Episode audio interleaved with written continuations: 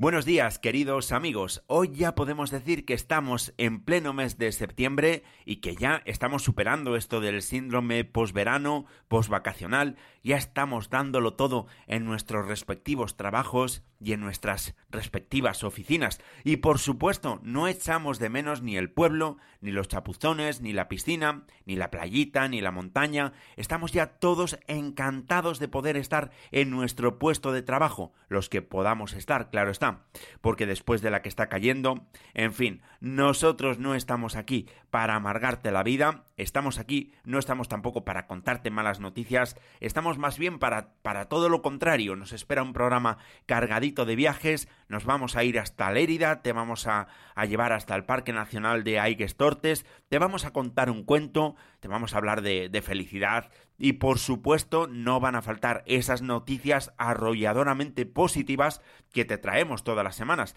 Así que si te parece, es que ya son las 8 de la mañana, nos vamos despertando ya y vamos dando comienzo a una nueva edición de 7 días por delante. Aquí comienza 7 días por delante, el despertador de los lunes, con Nacho Herranz y todo su equipo.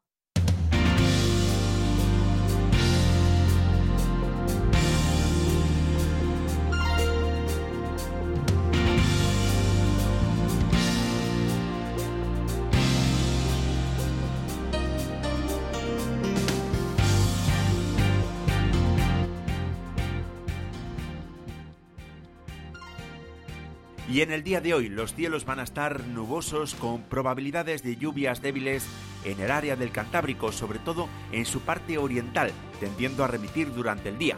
Nuboso o con intervalos nubosos en todo el área mediterránea con posibilidad de algunos chubascos y tormentas más probables e intensos en Cataluña y en Baleares, donde podrán llegar a ser localmente fuertes o muy fuertes. Poco nuboso en el centro del país, salvo algunos intervalos de nubes medias y altas en la mitad occidental de Canarias. Las temperaturas diurnas presentan pocos cambios en Galicia, Cantábrico, Andalucía y Canarias. La tendencia será a la baja en el resto del país. Las temperaturas nocturnas en descenso en la mitad norte peninsular y en Baleares. Y como suele ser habitual ahora mismo, la temperatura más baja se está registrando en Molina de Aragón, en la provincia de Guadalajara, con tan solo 5 grados. Le sigue Sigüenza, en esta misma provincia, donde se están registrando en este momento 6 grados, 7 grados se registran en Villablino y en León Capital y 8 en Medinaceli, provincia de Soria y en Riaza, provincia de Segovia. 9 grados se alcanzan en este momento en Ávila. Y ya vamos con las temperaturas máximas que se van a registrar este mediodía. 29 grados en Alicante y en Huelva, 28 en Córdoba, en Almería y en Sevilla, 27 en Palma de Mallorca y a los 26 van a llegar en Estepona, en Cádiz y en Ciudad Real. Durante toda la semana el tiempo va a permanecer estable en toda la península ibérica, las temperaturas tenderán a la baja hasta el miércoles y volverán a subir a partir del jueves y el próximo fin de semana volveremos a tener temperaturas superiores a los 30 grados en muchas capitales de provincia.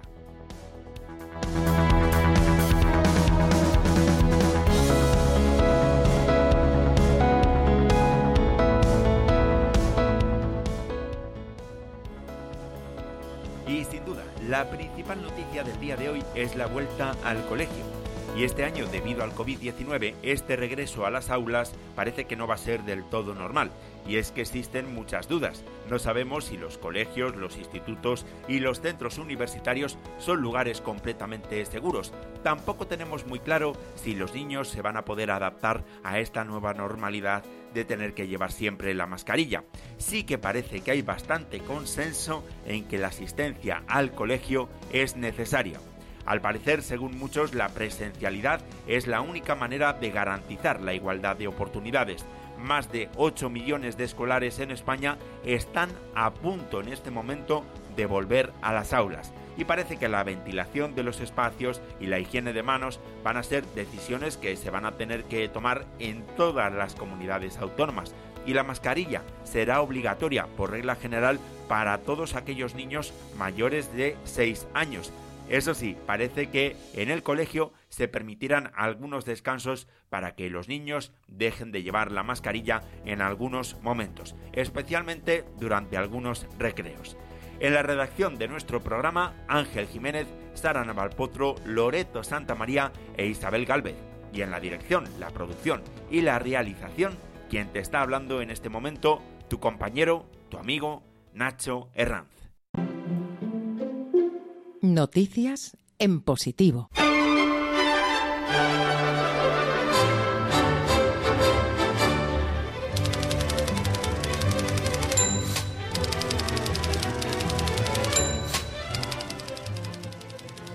Comenzamos nuestra revista de prensa de noticias en positivo con una noticia que encontramos en la vanguardia. La justicia gallega obliga a la familia Franco a devolver el Pazo de Meiras al Estado español. Este último gran símbolo de la dictadura de Franco pasa a ser propiedad del Estado y los herederos del general están obligados a devolverlo. Según la sentencia de la titular del juzgado número 1 de A Coruña, Marta Canales, según la demanda interpuesta por la abogacía del Estado, este palacio de la Ría de Betanzos fue entregado a Francisco Franco como jefe del Estado y no a título personal, como se había considerado hasta ahora. Eso sí, esta resolución puede ser recurrida ante la Audiencia Provincial Coruñesa. El juicio sobre la devolución del Pazo de Meiras acabó el pasado día 9 de julio en A Coruña, con el representante de la Abogacía del Estado, Javier Juárez, reclamando justicia histórica, pues consideraba que la devolución al patrimonio público supondría una pequeña reparación frente a los abusos de la dictadura y la sentencia que se conoció en la mañana del pasado miércoles ha alcanzado ese atributo de hacer historia, ya que pone fin a una situación muy arraigada porque hasta hace muy poco los nietos del dictador eran los propietarios de la que había sido residencia de la escritora Emilia Pardo Bazán. La juez María Canales ha determinado la nulidad de la operación de compra-venta realizada en mayo de 1941 con la que el dictador consiguió que se inscribiese la propiedad a su nombre. En realidad el Estado español nunca ha renunciado a sus derechos sobre esta propiedad y según la juez, los 45 años que han pasado entre el fallecimiento del dictador y la sentencia se explican por la posibilidad de articular un importante estudio histórico y un consenso social que se ha logrado después de muchos años esto responde a una madurez de nuestro sistema democrático. El Pazo de Meiras fue entregado a Franco en 1938. Después fue adquirido por la Junta Propazo del Caudillo, según quedó de manifiesto con las vistas. Al no llegar a las aportaciones voluntarias, se recurrieron a métodos coactivos para financiar la adquisición en el ambiente represivo de la guerra civil. La juez ha anulado la donación y señala que si bien el regalo lo recibe Francisco Franco, lo hace por su condición de jefe del Estado. Después, en 1941, se efectuó una compraventa por la que Franco consiguió la inscripción a su nombre en el registro de la propiedad.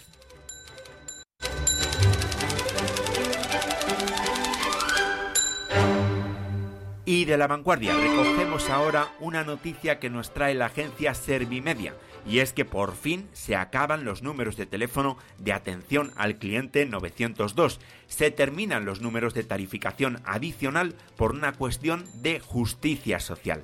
El Ministerio de Consumo está preparando en este momento una ley para prohibir cualquier número de teléfono de tarificación adicional en los servicios de atención al cliente. Se trata de poner fin a un abuso generalizado y agravado en este contexto de pandemia a causa del COVID-19. Así lo han adelantado a la agencia Servimedia fuentes del departamento de Alberto Garzón que entiende que los números de teléfono de atención al cliente no pueden suponer un coste para el bolsillo de los consumidores y un negocio para unas pocas empresas. El Ministerio de Consumo garantiza que los consumidores dispondrán siempre de un número de teléfono incluido en las tarifas planas de llamada, un teléfono con un prefijo provincial, se trata de una medida que va a beneficiar a toda la población, especialmente a aquella que cuenta con menos recursos, teniendo en cuenta que todos los operadores ya ofrecen tarifas planas desde teléfonos fijos y móviles, los números 902 han quedado ya obsoletos. Según el Ministerio de Consumo, en los servicios de atención al cliente, las quejas, las reclamaciones y las incidencias no pueden estar condicionadas por los recursos económicos del consumidor.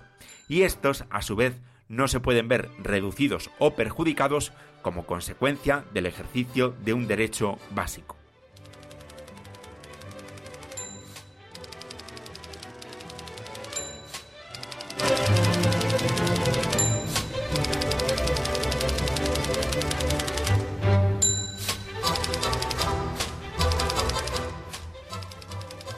La agencia Servimedia también nos cuenta la historia de Marcos Lechet y su lucha por la homologación de las mascarillas transparentes. Su petición ha conseguido reunir más de 73.000 firmas en la plataforma change.org.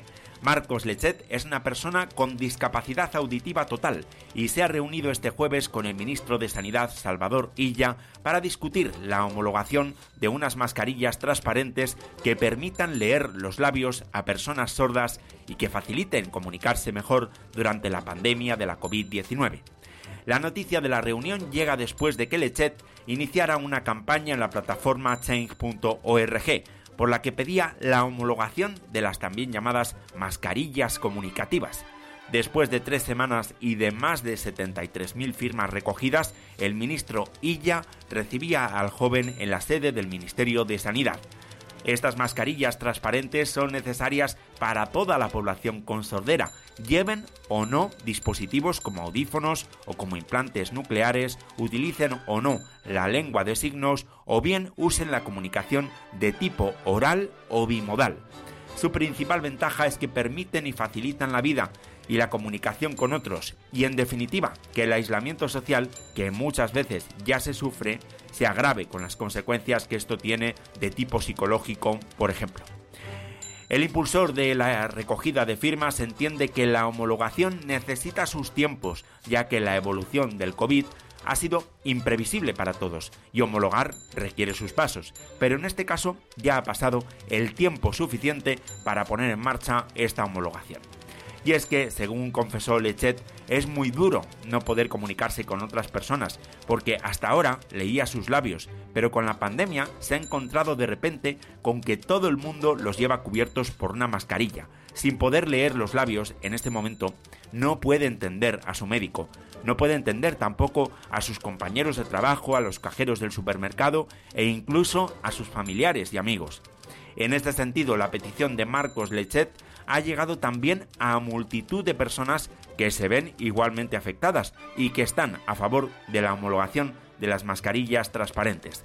Además, estas mascarillas transparentes no solo son para personas con sordera, también eh, otras muchas personas podrían beneficiarse de ellas. En realidad supondría una mejora para todos, ya que nos facilitaría una mejor comunicación.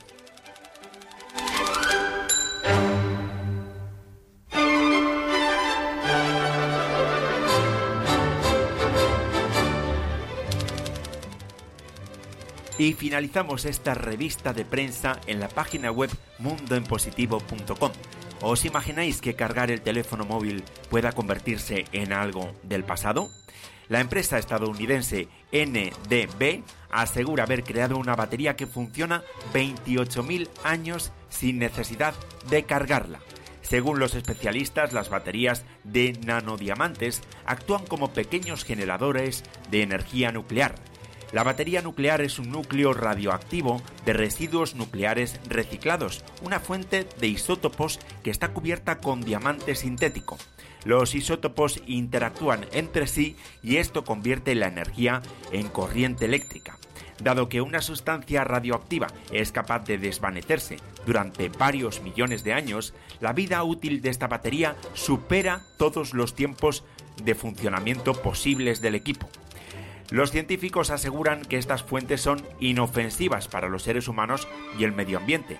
Los niveles de radiación de esta batería serán más bajos que los niveles de radiación producidos por el propio cuerpo humano. Según NTB, su tecnología permitirá crear un producto final de cualquier forma o estándar. Los representantes de la empresa aseguran que su producto final tendrá un precio que podría ser inferior al de las baterías de litio existentes en la actualidad. Se estima que una versión comercial de baja potencia llegará al mercado en menos de dos años y el lanzamiento de la versión de alta potencia está programado para el año 2025.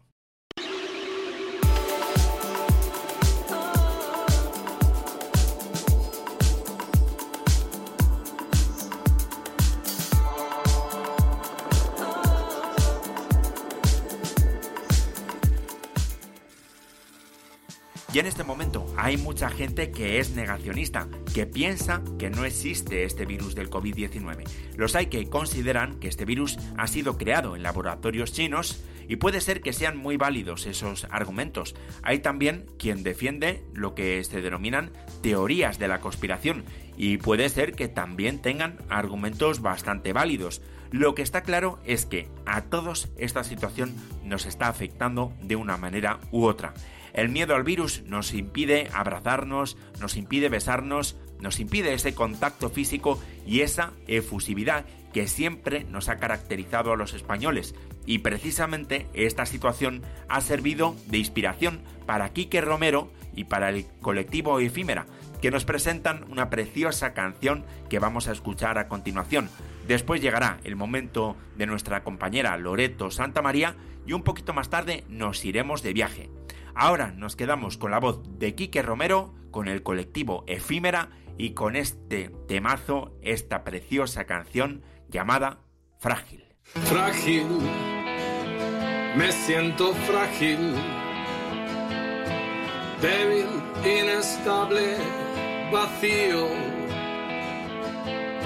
raro, me he vuelto tan raro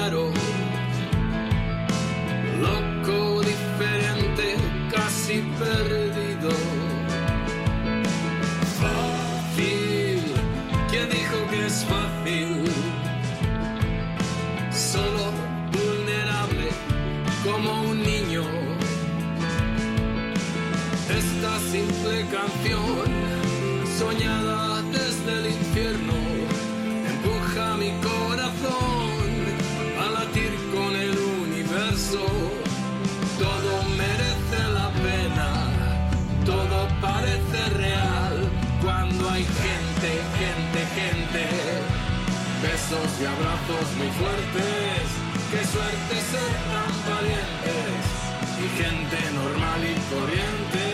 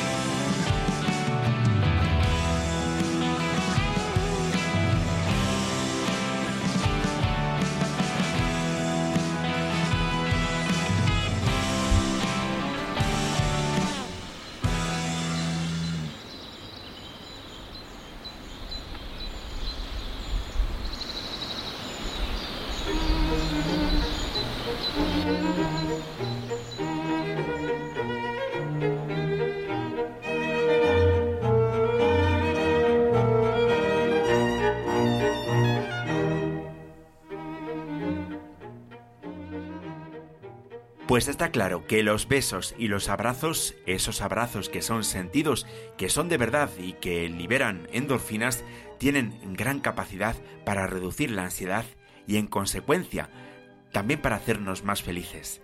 Incluso los besos, esos besos que podemos dar a nuestra pareja, con ellos podemos eh, perder calorías y además nos elevan la oxitocina y con ello también aumentan nuestra autoestima. En fin, los abrazos y los besos nos ayudan a ser más felices. Pero hoy Loreto Santa María nos trae algún que otro secreto más para alcanzar esa felicidad. Adelante, Loreto.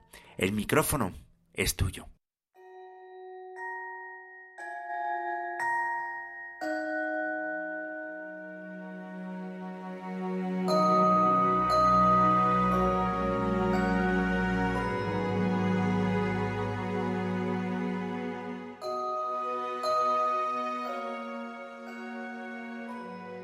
El secreto para ser feliz.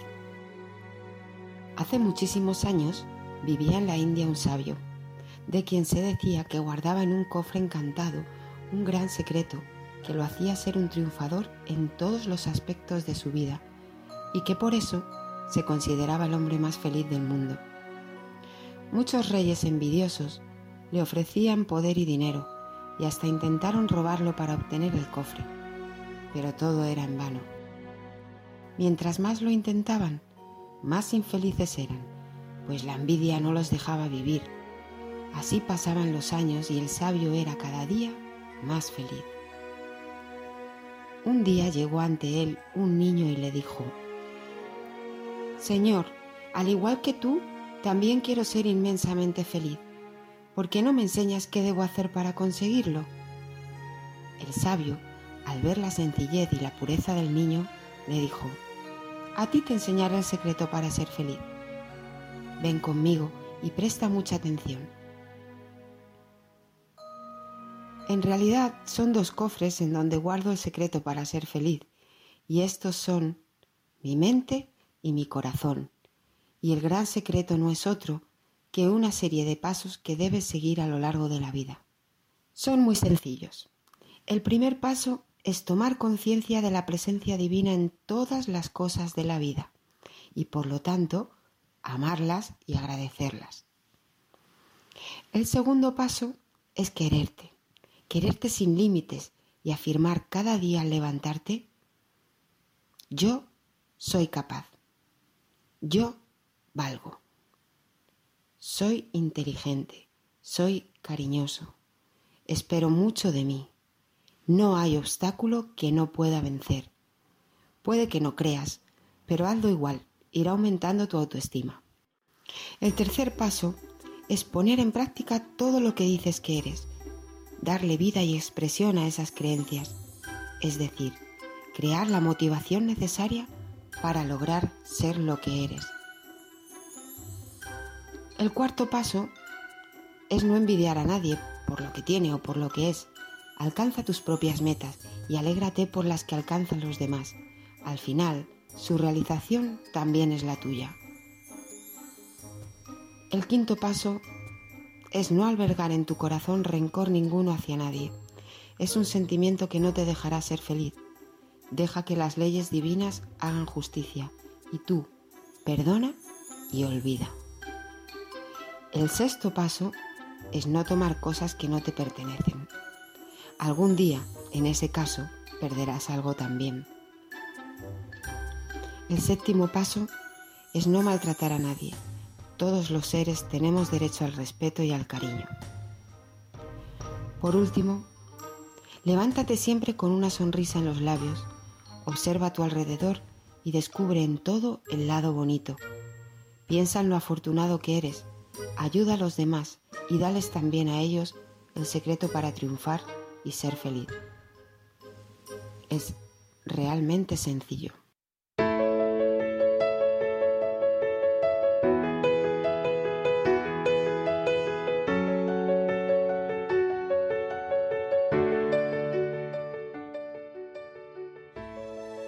No tiene desperdicio lo que nos acaba de contar Loreto y si os parece, lo vamos a interiorizar un poquito. Desde luego, si hay algo que es importante para encontrar nuestra felicidad, es querernos, querernos mucho a nosotros mismos para poder querer a los demás. Quiérete. Quiérete y apunta e interioriza también lo siguiente. Tú eres capaz. Tú vales. Tú eres inteligente. Tú eres cariñoso o cariñosa. Y esperas mucho de ti y no hay obstáculo que no puedas vencer. Tú que nos estás escuchando desde ahora, desde esta mañana de lunes, créete, créete todo lo que te hemos dicho Loreto y yo y ponlo en práctica. Muchas gracias Loreto de nuevo por ese maravilloso cuento de esta semana. Creo que, todos tenemos mucho que aprender de los cuentos de, de Loreto. Hemos pasado ya las 9 y 24 minutos de la mañana y lo siguiente que vamos a hacer es viajar.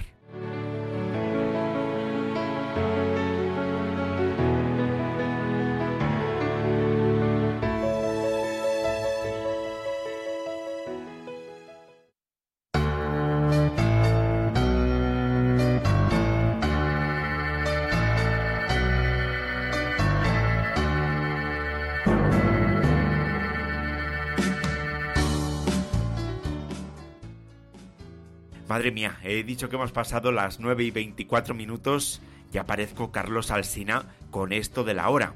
Son las 8 y 25 minutos de la mañana y es una hora estupenda para irnos de viaje.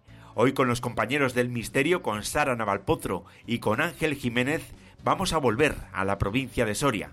Ya hemos visitado Soria ciudad, el Monte de las Ánimas, la Laguna Negra y hoy nos vamos a un pueblo con misterio. Nos vamos a ir en un rato hasta Cala Tañazor. Pero antes vamos a visitar el Parque Nacional de Aigues Tortes y el lago de Sao Mauricio. Se trata de un lugar donde encontraremos cumbres con más de 3.000 metros de altura, ríos, barrancos, cascadas.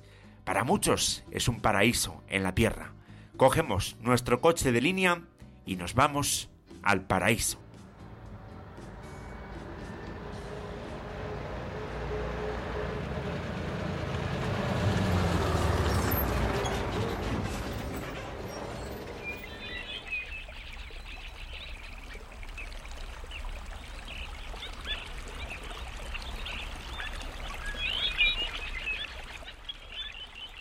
En el paraíso lo que nos encontramos es el auténtico milagro de la naturaleza, un paisaje puro, incontaminado, sin que podamos apreciar a primera vista el daño y la degradación que los hombres hemos podido causarle.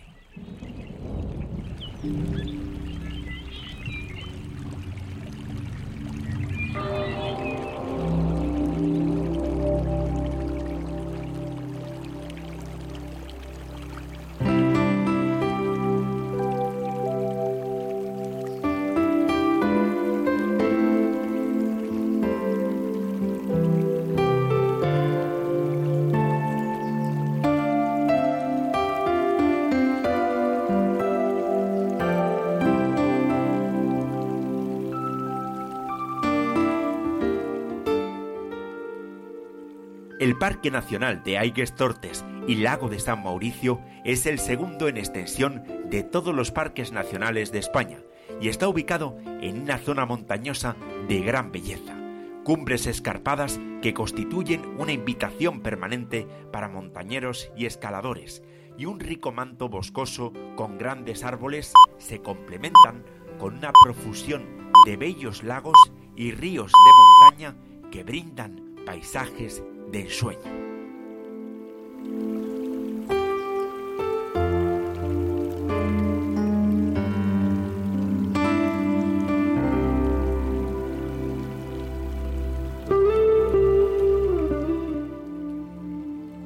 Dentro de este parque se pueden encontrar hasta 80 lagos, todos de origen glaciar. El lago Tor de Peguera es uno de los que ofrece una de las panorámicas más bellas, ya que aparece en un pequeño alveolo prácticamente suspendido en el valle. Un poco más arriba, el embalse negro sorprende por la perfecta redondez de su cuenca.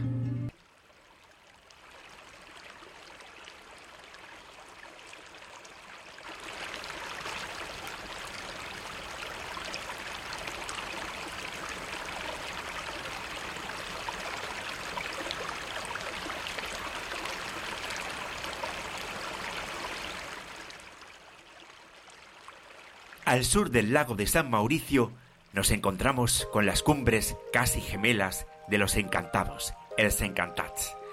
Este nombre procede de una antigua leyenda. Parece ser que dos cazadores, una mañana de domingo, deseando ser los primeros en dar caza al rebeco, no acudieron a la misa dominical, por lo cual fueron maldecidos, quedando petrificados para siempre, convertidos en dos picos verticales.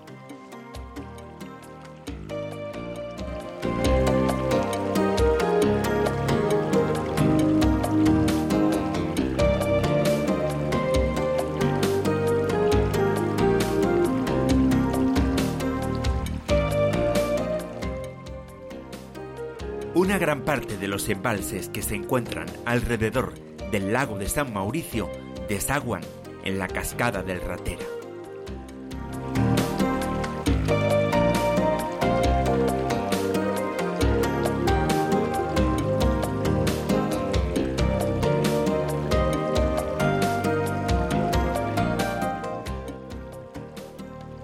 En este parque nacional de alta montaña nos encontraremos con numerosas especies arbóreas, como el abeto, el pino silvestre y el pino negro entre las coníferas, los abedules, los sauces, los tilos, innumerables son también las plantas en flor o los arbustos.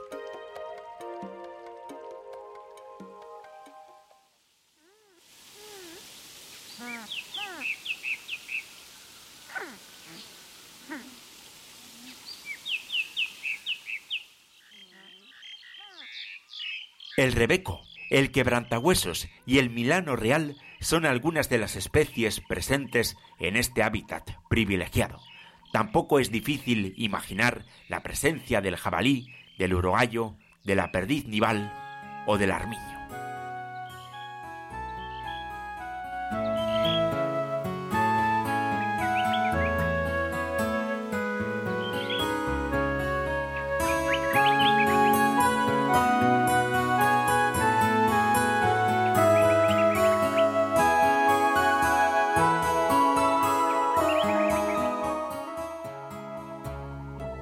En definitiva, viajar al Parque Nacional de Aigues Tortes y del lago de San Mauricio supone la experiencia de adentrarse en la más auténtica pureza natural de la alta montaña y sentirla como una sangre más, como un río de vitalidades que recorre los caminos del cuerpo y los inquietantes laberintos del espíritu.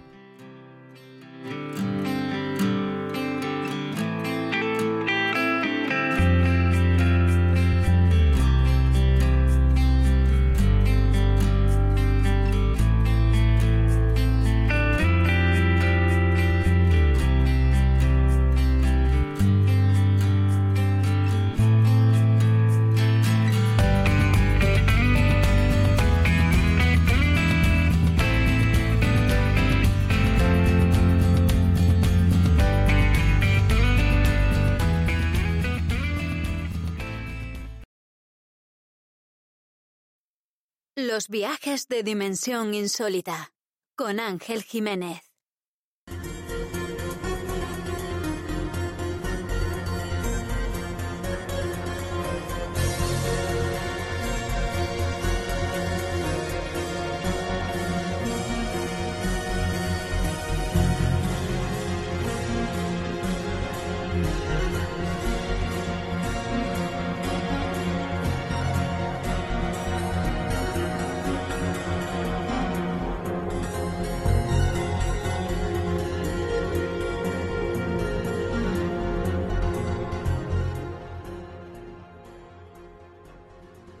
Y del Parque Nacional de Aigues Tortes nos vamos ahora con los compañeros del misterio hasta la provincia de Soria, hasta el pueblo medieval de Calatañazor, donde dicen que Almanzor perdió su tambor.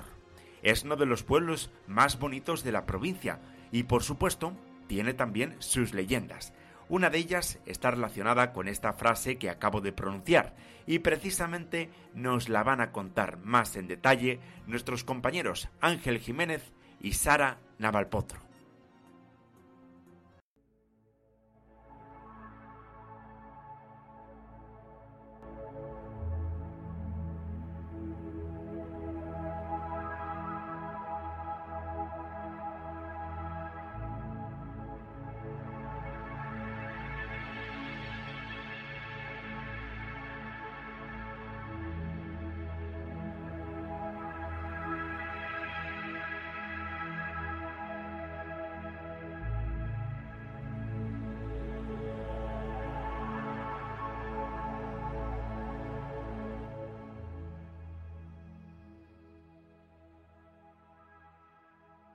Hola amigos, muy buenas a todos, bienvenidos una vez más a nuestros viajes del misterio.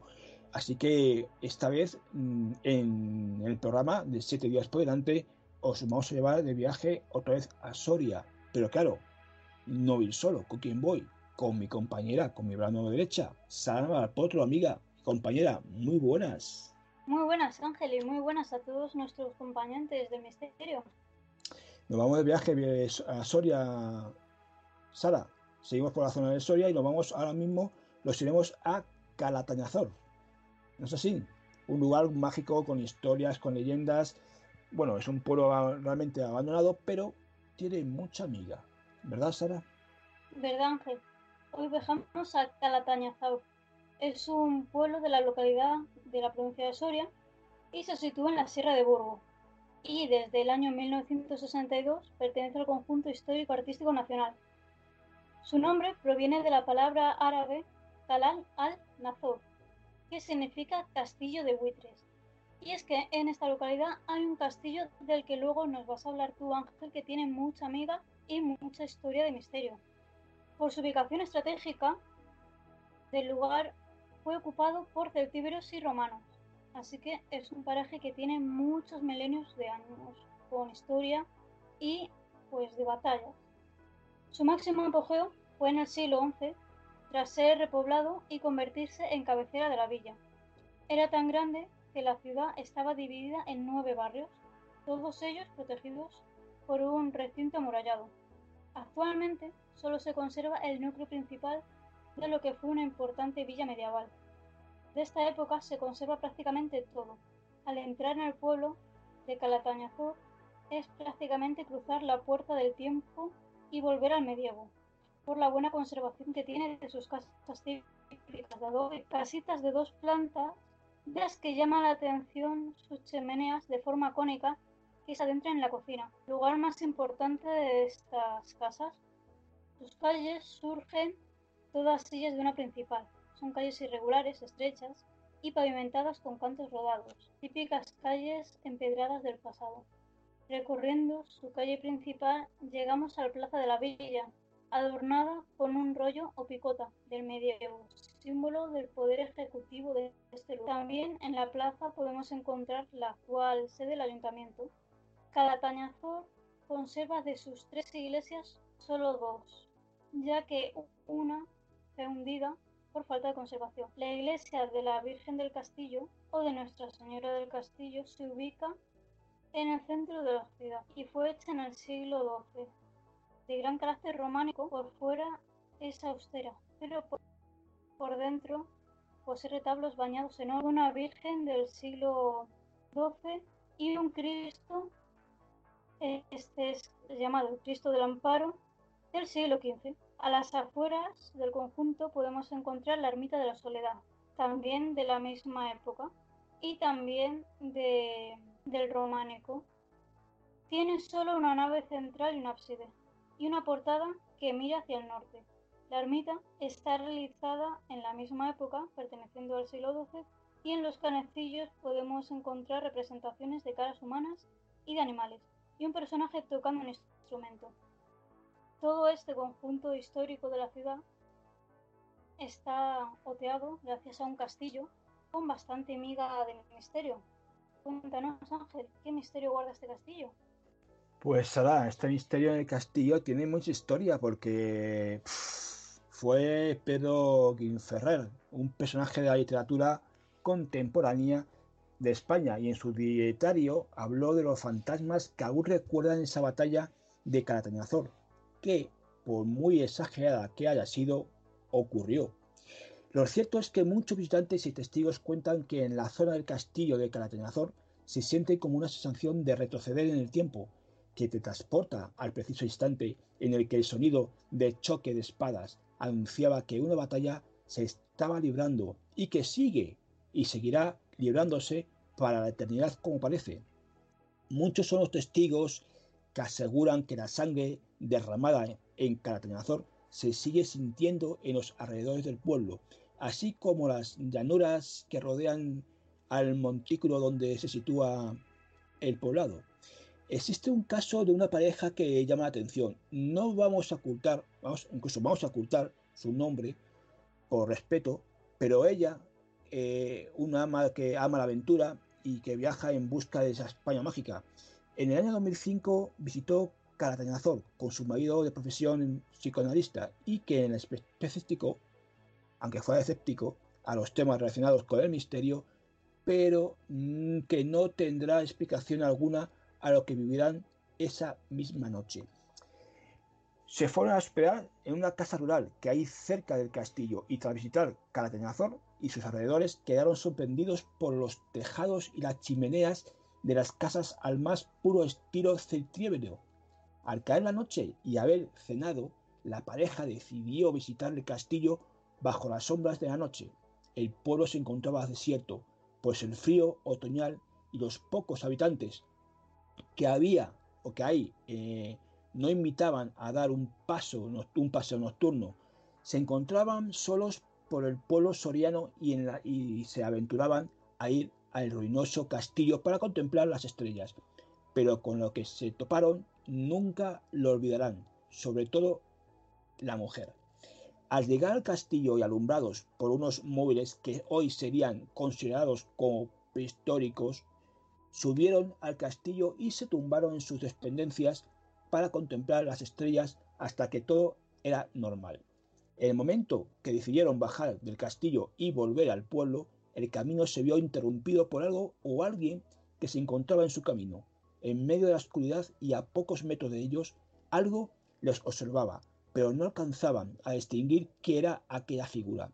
Al avanzar para ver qué era aquello, ven que pasan a su lado y era una sombra de una mujer más baja que su esposa, que medía unos 57 metros de altura. En ese preciso instante, aquello con rasgos femeninos abandonó su pasmosidad con un ligero movimiento que rozó el cuerpo de la mujer. Tras este leve contacto entre esa sombra femenina y la esposa de, este hombre, la pareja huyó despavorida del castillo de Calatañazor, corriendo como el alma que llevaba al diablo, al no solo haberse topado con lo insólito, sino al verlo sentido en sus propias carnes, siendo una muestra más de lo misterioso que es el pueblo de Calatañazor y que vive anclado en el pasado y a saber qué fue aquello con lo que tropezaron esta pareja en el enigmático castillo durante esa fría noche de otoño de 2005, Sara. Y es un lugar que realmente yo no he estado, pero sí conozco gente que han estado allí y dicen que el lugar es bastante escalofriante, sobre todo cuando baja la noche. Cuando ya entra, con lo que hay la noche, en aquello ya es la oscuridad y ese misterio te rodea y te, y te, te, envuelve ¿no? en, el, en el lugar. Sara, es un sitio que para ti, con el péndulo, sería genial investigar allí. Sí, es un sitio bastante interesante y sobre todo la zona del castillo, como dices tú. Es que en el castillo, ten en cuenta que esos castillos eran fortalezas militares y ahí se han librado muchísimas batallas. Pues imagínate las muertes que hubo en ese castillo, en esas batallas, y los fantasmas que rodean al castillo y dentro del castillo. O sea, imagínate el misterio que tiene que haber dentro y alrededor de, esa, fortaleza. O sea, es un lugar que invita a todos los oyentes del programa Siete días por delante que si algún día quieren viajar en busca de misterios, aquí en el castillo de Calatañazor, incluso en el mismo pueblo de Calatañazor, hay lugares impregnados, Sara, de mucho mundo desconocido, misterios, sombras, ruidos, pasos, movimientos, quizás de alguna piedra que se mueva. Es algo que como fuese una película de terror, prácticamente, Sara.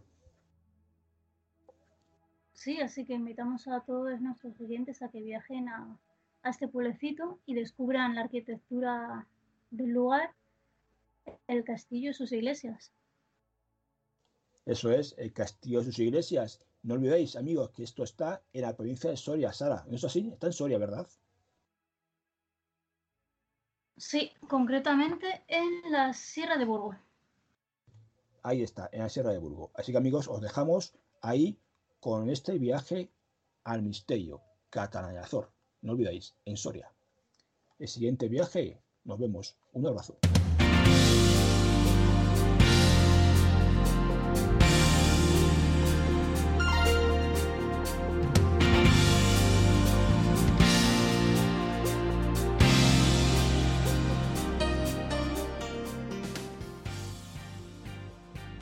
Ya va siendo el momento de poner punto final a nuestro programa. Han sido prácticamente 60 minutos cargados de viajes, cargados de misterio.